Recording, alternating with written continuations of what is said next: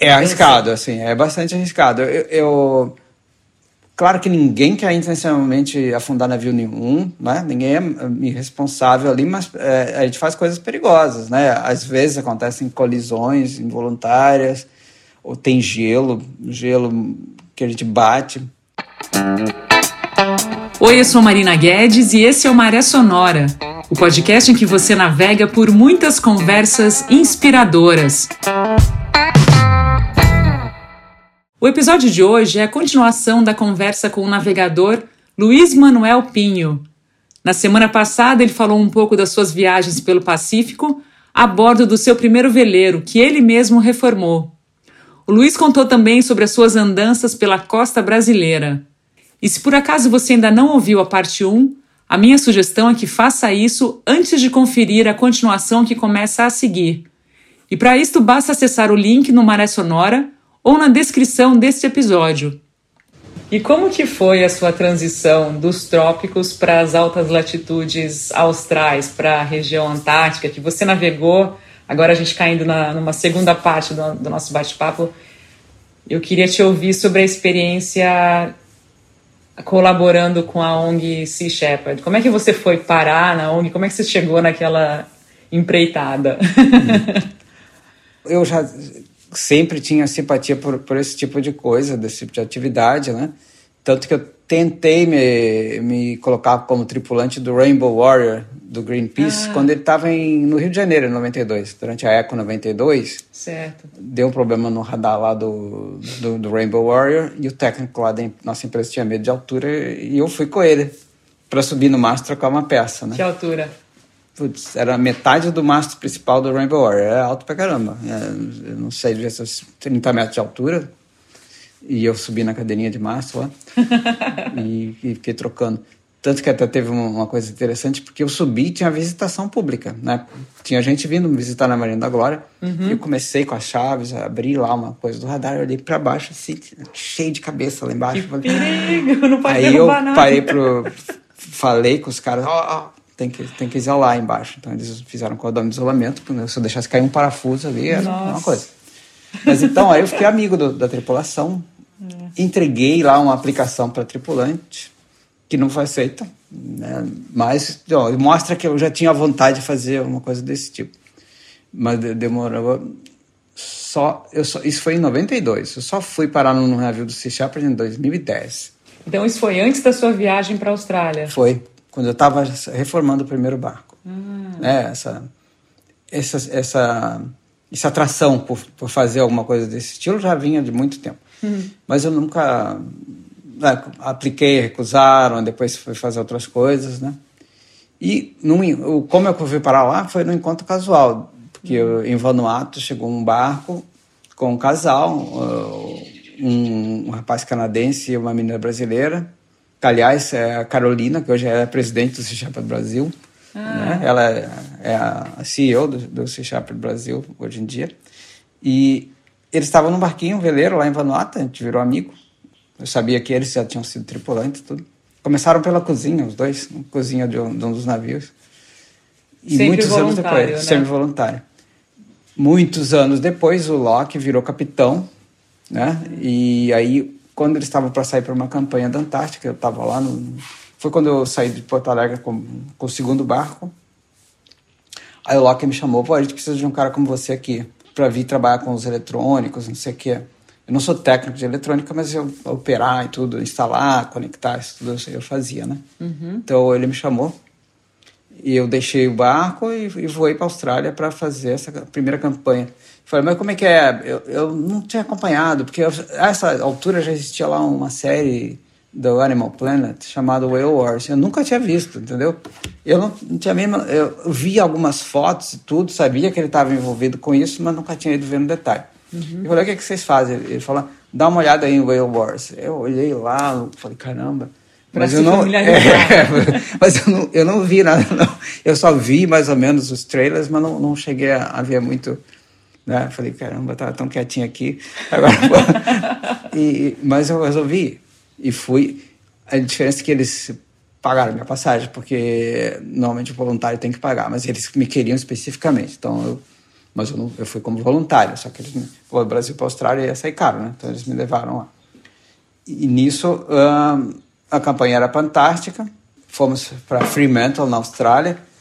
Nisso, um cara que era para ser o segundo oficial do navio, que ó, no navio você tem três caras que, que dividem o, o turno de comando. Tem o capitão, primeiro e segundo oficial. Uhum. E o cara que via ser o segundo não, não pôde ir na última hora. E um cara que não podia vir e que podia trabalhar com os eletrônicos queria ir.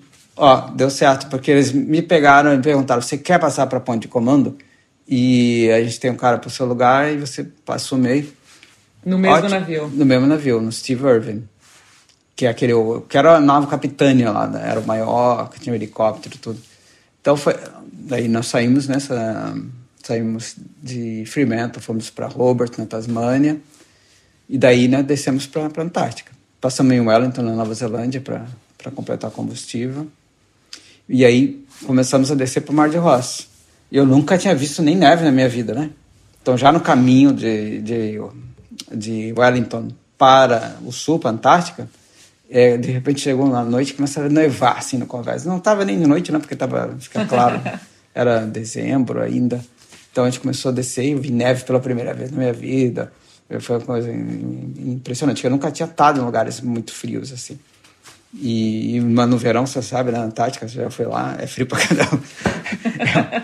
e a gente foi até os extremos do Mar de Ross, né? Que é o lugar que você pode ir mais ao sul. Que latitude era? 78.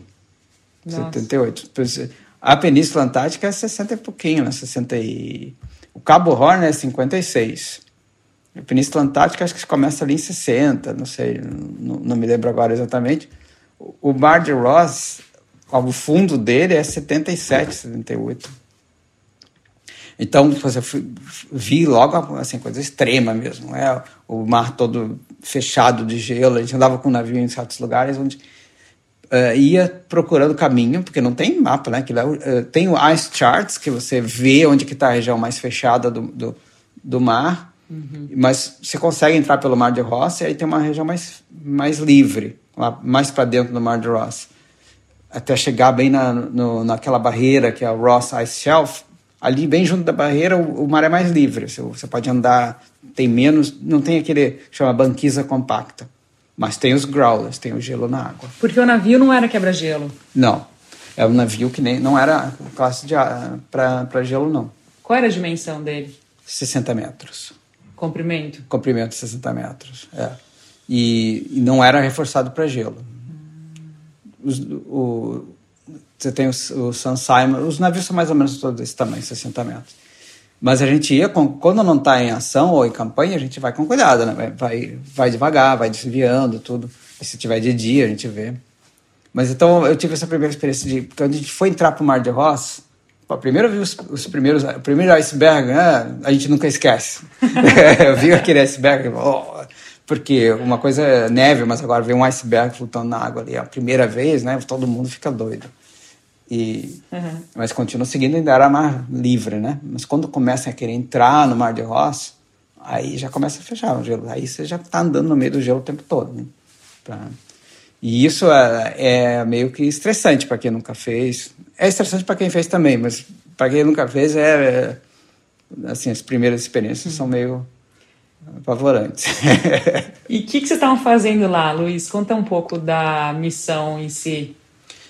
Então, a gente o Sea Shepherd, ele estava nessa época, agora está fazendo outras coisas. É, é, a principal missão era tentar impedir a caça de baleia no Santuário Antártico né? Porque abaixo dos 60 sul é santuário e tem uma moratória de, de pesca comercial de baleia. Só que havia um, uma, uma provisão, uma lei no tratado que dizia que para pesquisa se pode caçar baleia. Então o, havia uma, uma empresa japonesa que explorava essa, essa coisa, essa legalidade, só que iam lá e, e se davam uma cota de duas mil baleias. Ninguém. Duas mil Duas, por temporada, por verão. Por, por, por, verão, é. Então, o que, que é? A intenção era a obstrução. Obstrução pacífica, que é, o, que é o princípio de operação da, do Sea Shepherd é obstrução não violenta. Né? Você se coloca na frente. Quem está em risco é você. você. Você tenta impedir a chegada uh, no objetivo da caça ou a principal coisa é quando eles uh, bom, vamos ter que explicar mais um pouco da operação. O, o nav... tem um navio fábrica que recebe a baleia caçada e tem os arpoeiros que, são os que efetivamente caçam a baleia. No arpoeiro não tem lugar para guardar uma baleia. O arpoeiro é um navio pequeno, ágil, que tem só o arpão, um canhão, um arpão com canhão, e ele vai lá e pega a baleia, mas ele tem que transferir essa baleia para o navio fábrica. Pega pela cauda. Não, eles dão, dão um tiro de arpão no dorso dela. Mas aí quando eu ah, for... Ah, depois eles passam um cabo para a cauda. É. Mas o tiro não, o tiro é onde, onde pegar. Depois eles têm que transferir essa baleia para o navio fábrica. E a tática mais eficaz foi descobrindo é obstruir essa transferência. Então, se você consegue achar o navio fábrica e você faz uma guarda na, na rampa de, de transferência de baleia, em tese acabou. Porque uhum. mesmo que o arpoeiro tenha pega uma baleia, não pode mais transferir, não vai pegar outra. Como é que eles fazem essa transferência da, da, na prática mesmo? Eu fico imaginando como é que acontecia isso. Ah, eles vão, quando eles estão chegando próximos, eles jogam um cabo pro, pro navio fábrica, vão, eles lá caçam esse cabo, esse cabo está conectado no cabo do arpão, que está prendendo a baleia, e depois eles soltam de um e puxam pelo outro, né? Então tem que chegar um muito perto do Tem que outro. chegar muito perto, tem que chegar bem perto. E vocês iam no meio desses dois? No meio desses dois, é. Então, assim, aí é todo um jogo de xadrez, né? Porque até achar, não achar. Por exemplo, a gente está procurando navio fábrica, é o objetivo nosso. Mas quando a gente encontra, às vezes, um arpoeiro, é notícia boa e má ao mesmo tempo. Porque boa porque você achou a frota, então os outros não estão muito longe. Má porque agora eles sabem onde você está. Então ele fala para o navio fábrica: olha, eles estão aqui. Então o navio fábrica pode nos evitar. É, entendeu? Então, e, a partir desse momento, nós já não somos tão eficientes para evitar, para fazer o bloqueio, mas pelo menos um arpoeiro já não está caçando. Está nos seguindo. Então acaba acontecendo que dois dos arpoeiros começam a seguir dois dos nossos, seja, eles já perderam dois terços da. São três, já perderam dois terços da capacidade de, de, de, de caça. E quando a gente encontra o próprio navio fábrica, acaba né, bloqueia mesmo. Então, eu fiz duas campanhas, uh, das cotas que seriam duas mil, depois mil, eles conseguiram numa delas acho que duzentas e pouco, e na outra só 90. Olha. É. Então, assim, cortou dra drasticamente né? o retorno. Então, esse, é isso que a gente está fazendo lá, impedindo a pesca ilegal, a caça ilegal de baleias no santuário do, do, da Antártica. Eu vi também uma estratégia que vocês faziam era impedir que o navio que transportasse combustível chegasse até esses navios que efetivamente faziam a, a caça, né? A, assim, a apreensão dos, dos animais. É isso mesmo? Isso, eu ia até completar. No, no primeiro ano, na primeira campanha que eu estava, a tática mais empregada foi essa, de bloquear o, o, o acesso da, da a, a rampa para carregar a baleia. Mas na segunda campanha, em que eh, na primeira campanha eu era é, segundo oficial e depois virei primeiro oficial porque um do, o primeiro oficial saiu então passei para continuei né no, mas não fui capitão do Steve Irwin mas na segunda campanha eu fui capitão do Sun Simon que é um outro navio e nessa aí a tática se concentrou mais em, em bloquear o reabastecimento de combustível e até a missão que eles deram para a gente para o meu navio específico foi encontrar o navio de combustível então eu a gente tinha uma noçãozinha, né? Porque tinha, sabia onde que tinha passado, em que região mais ou menos devia estar. E quando eu comecei a fazer buscas por ele, acabei encontrando. E aí colei nele, né? Pra, para que ele. Eu agora estava dando a posição do navio de combustível. E esse aí foi uma. uma essa tática é bem mais, bem mais perigosa, porque eles é, são navios bem maiores que os nossos e eles hum, querem se ele quer parar o navio tanque e, e vir com um dos outros e encostar contra a borda, né? E, e para você impedir isso, você tem que ficar entre dois navios já, e navios grandes, porque o arpoeiro é um navio pequeno. A gente está falando do navio fábrica, que é enorme, e o petroleiro, que também é um navio grande. Do quanto grande? Ah, agora eu não tenho o um número na cabeça, mas assim, muito maior, acho que uns 180 metros. Eu tenho foto, depois de umas fotos do Sun Simon perto do navio fábrica, você vê um anãozinho, entendeu? Nossa. É. Eles são muito mais altos que a gente, muito maiores. Então, essa é outra tática, impedir combustível, porque, uh, para explicar por que, que isso funciona. Porque eles vêm do Japão, a frota baleira vem do Japão. Só que eles estão fazendo uma atividade considerada pela maioria dos países como ilegal. Né? Então, os países não deixam eles pararem para abastecer. Eles são uma frota pirata, basicamente. O pessoal diz que os se chama de pirata, pirata são eles, porque a gente pode entrar em qualquer porto fazer abastecimento. Nunca foi considerado que nós estávamos fazendo uma atividade ilegal, mas eles não podem parar para reabastecer. Em lugar nenhum do caminho. Do Japão até a Antártica. Então eles chegam lá com pouco combustível. E nessa segunda campanha, por que, que a nossa tática foi mais essa? Porque eles demoraram muito para chegar. Então nós chegamos lá antes deles. Estávamos lá todos esperando. Quando eles chegaram tá, e não tinham tido tempo de se reabastecer. Não tinham ainda feito esse encontro de reabastecimento. Então, a nossa principal tática, porque o navio fábrica estava muito leve, a gente via, ele estava totalmente fora d'água, faltando combustível. Então, essa, dessa segunda campanha, eu, a gente fez mais essa tática de bloquear o reabastecimento de combustível. Porque eles chegam totalmente sem combustível. Tem que vir um navio tanque para reabastecê-los. Nessas viagens que você fez, alguma vez você achou que você não voltaria vivo?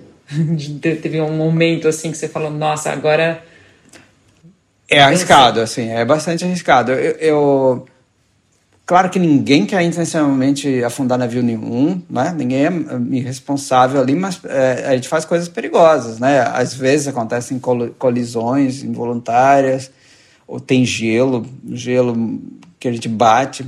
Por exemplo, uma vez, na primeira campanha, quando a gente soube que o navio tanque estava em um determinado ponto, e soube que o navio fábrica estava indo para se encontrar com ele. Então a gente saiu no, no Steve Irwin a 14 nós, batendo no gelo, querendo chegar junto ali. Então a gente, aquilo é, chegou a entortar o convés do navio. Nossa. A pancada lá embaixo no gelo era tão forte que a caverna do navio deformava e estufava o convés. Entendeu? Então isso é. Eu, eu não posso exagerar, mas. Bom, tem histórico de 12 ou 13 campanhas, nunca fundou nenhum navio, então não posso dizer a porcentagem, basicamente, não, é, todo, todos voltaram. Só que na sua cabeça, na sua imaginação, eu acho que você fica ali pensando, pô, tem umas 30% de chance que eu não vou voltar. Eu achava. Eu achava assim que. Tanto que a minha ex-esposa, ela queria ir uma vez, e eu falei, é, mas olha só, tem grande chance de não voltar, viu? Nossa. Eu vou colocar na descrição do episódio o link para o pessoal assistir aquele vídeo que você me enviou, que mostra. É, acho que é o teaser do, do, do vídeo, do, do documentário, documentário, que vai ser lançado mundialmente ainda, por conta da Covid. Foi a... Isso, ficou parado, é. É o Defend, Protect, Conserve, né? Feito na Austrália. Aquela imagem, como é que foi aquilo? Você estava a bordo? Estava bem era... atrás ali. É, não, aquele, o, Bob Barker é o que estava espremido entre os dois ali, né? É, tinha. Eu sei que mostra toda essa questão da, do, do, do emparelhamento. É, vocês no meio de dois imensos, assim, então mostra o, o capitão recebendo o alerta e aí uhum. aquela coisa de chacoalhando. É, eu é tava, tava 100 metros para trás dele ali. Você estava em outro navio? No, outro navio, é. Antes deles chegarem nele, eles passaram por, pela gente. Jogaram um canhão d'água tão forte que eu tive que pedir um capacete Sabe aqueles capacetes que você vê nos botes, quando os caras vão. Tem aqueles botes semi-infláveis que vão. É, você deve ter visto, né? os caras usando capacete nas ações. Eu pedi um capacete desses porque os caras eles jogam um canhão d'água tão forte e estavam jogando na janela da ponte de comando. Primeiro começou a cair água, começou a cair água porque encontrou, entrou pelo forro, começou a descer água em cima dos equipamentos, tudo. E eu tava, a gente, eu tinha quatro ou cinco navios na minha frente. Não muito longe, 100, 200 metros. Navios de vocês ou navios deles? Dos dois. Eu tinha, tinha o navio tanque, tinha o Bob Barker de um lado e o Steve Irving, os nossos dois, um de cada lado do tanque, e eu por trás. A gente estava cercando ele por três lados, certo? É, só tinha três navios, né? então não dava para cercar a frente também, mas também ninguém vai encostar na frente ali. Estávamos os três ladeando o, o barco de o, o navio tanque e veio o navio fábrica um pouquinho antes daquela cena que você vê que ele enfiando a proa no meio ali, ele passou bem do lado, entre é, do nosso lado, né, para tentar encostar. Você imagina, um tá na popa do outro, o outro tá aqui. Ele passou aqui, colado na gente. E jogando o canhão de água com uma força incrível. E eu pensei, cara, eu não posso perder o controle aqui desse navio, porque o que acontece? Se a janela quebrar, esse vidro vai voar aqui em cima de mim. Depois, a água não vai me atingir, mas eu tô com medo da janela. Da janela estourar hum. e vir o vidro por cima de mim. Então eu pedi o capacete. Certo. E eu botei o capacete para caso se estourasse a janela, que, era, que eu não, não, não, não perdesse a capacidade de, comandar o navio, né? E então foi assim, assim, estressante. Eu não estava naquele que ele imprensou, mas estava acontecendo coisa ali também, né? Então, e eu vi bem de perto aquilo, né? E depois, quando eu cheguei na Austrália, a gente né, tava, só se voltou a se encontrar fisicamente na Austrália, um bom tempo depois disso. Eu fui visitar o Bob Barker e o pessoal todo me falou: Isso aqui não se trata de, de querer falar, ah, não, herói, não herói, não é nada disso. Mas eu achei como foi importante o Bob Barker ver outro navio bem perto. Porque eles falaram: quando a gente estava lá naquela situação, a gente olhou para trás, viu vocês ali pertinho e sentia uma segurança extra. Tanto que eu fui super mal retratado nesses documentários, não, não nesse que você está falando, mas um outro, é, do tipo, quando a tripulação fala, entra ali, agora empurra, eu falei, não vou fazer isso, além do mais, eu tenho que estar tá aqui. Se, se a barca afundar, alguém tem que estar tá prontinho para resgatar, porque vai ter gente na água e não duram dois minutos. Foi uma coisa assim, era bastante, foi, é, claro, obviamente, até estou mais nervoso aqui falando, né? Porque é, é uma situação bastante extrema mesmo. Quanto tempo, então, você participou das ações do Sea Shepherd? Faz um resumo, assim, de quanto tempo durou essa atuação sua? Final de 2010 até dois, é, abril maio de 2013. Em várias ações. Duas, duas ações na Antártica, essas que eu falei um pouco aqui, e umas outras de transporte, do Brigitte Bardot também, eu fui capitão de um outro barco deles, que é um, um monocasco estabilizado, é um barco rápido. E aí eu transportei esse barco para vários lugares. O que, que, te motiva a participar dessas ações, Luiz, com esse risco real de não sair vivo? Ah, é, é, o, a motivação que eu acredito ser a principal de, de, de, todo mundo que vai ali, né? Que é realmente a preservação. Eu não sou especialmente um fanático por baleias, ou esse ou aquele animal, mas eu achava que. Uh, eu acho que é um exemplo, assim, fazer alguma coisa não, não precisa ser necessariamente por baleias, mas é só mostrar que cidadã, pessoas comuns, porque ali era só gente comum, ninguém tinha graduação de nada tá ali de repente é, num navio com helicóptero e tudo. Se você é um comandante de, de marinha, alguma coisa assim, você leva não sei quantos anos até estar tá na posição que você está comandando um, um navio onde está pousando helicóptero, ah, deve levar 30 anos para o cara chegar Oficial, nesse ponto na marinha, né? né? Enquanto que a, a gente é um monte de jovens e não sei o que que treina, faz as coisas e está ali fazendo coisas que, né? em tese, não são para pessoas normais. É, não é normais, assim, gente do dia a dia, né? Gente. E eu acho que, assim como você pode fazer ali, pode fazer em outra área, né? Então eu acho que era mais assim. É, ficar é, reclamando do mundo sem, sem ir lá fazer um pouco das coisas não adianta nada. O que, que você aprendeu de mais importante dessa experiência? Dessas experiências? Essa aí você. Pode pensar, é. a gente espera. Eu acho assim. É muito difícil isso aí, viu? É, é, porque tem tanta coisa, né? Eu acho que é o poder da cooperação. Nesse, nesse ponto de vista aí, né? É o poder, o, o que uma ideia pode fazer. E o que a união, a cooperação, porque hoje o CICHAP está fazendo ações que não são mais essas, mas são em cooperação com os governos, por exemplo, na África, que não tem dinheiro para ter navio para patrulhar as áreas deles, né? Uhum. E tá lá. Então, ou seja, algumas pessoas se uniram, inclusive o Paul Watson foi um dos fundadores do, do Greenpeace original. E você chega e você vê que dá para fazer, assim uhum. como nessa, em várias outras áreas, se você resolver pegar uma causa, você vai fazer diferença. Então, acho que o, o que dá para aprender mais do Sea Shepherd é isso aí. E também eu acho que a pessoa viver, uh, seguir o que tem vontade de fazer. Não estou só falando na causa, eu, eu tinha vontade de ir para ali, eu não olhei para o lado, fui fazer aquilo ali. Eu até gostaria de, ser, de ter sido mais engajado depois, que eu podia ter continuado, podia estar lá agora, entendeu? Desde no ano seguinte que eu fui capitão, eles me convidaram para ir de novo, tudo. Só que eu tinha dito para eles, eu não estava conseguindo chegar no Pacífico de novo com o meu barco. O meu objetivo era voltar para o Pacífico com, o meu barco. E eu nunca conseguia. Porque quando eu volto de uma campanha dessa, que eu passei três meses no mar, fazendo 20 mil milhas, a última coisa que eu quero fazer é pegar meu barco e sair direto para o mar. Né? Eu quero chegar lá e ficar curtindo um pouco, na coragem, descansar. Então eu fui demorando muito. E eu, aí, nesse momento, eu falei para eles: Ó, eu só vou voltar agora quando tiver com o meu barco no Pacífico. E porque.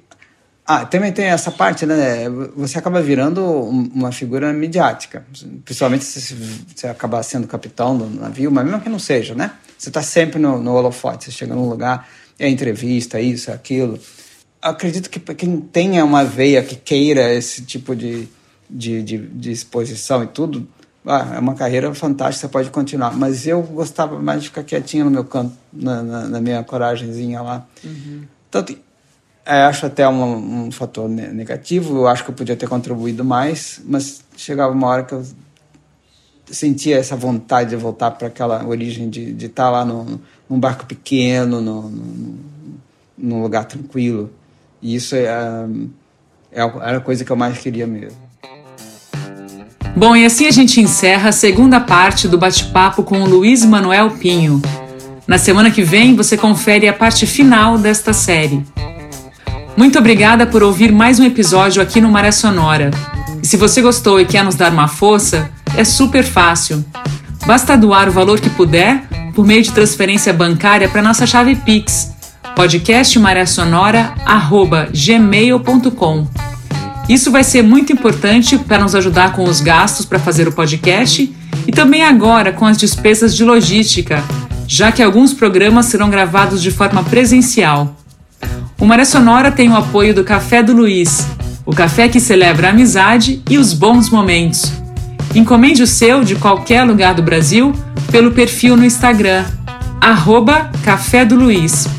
E eu volto na próxima segunda-feira com o trecho final da série com Luiz Manuel Pinho. Até lá, tenha uma ótima semana e bons ventos!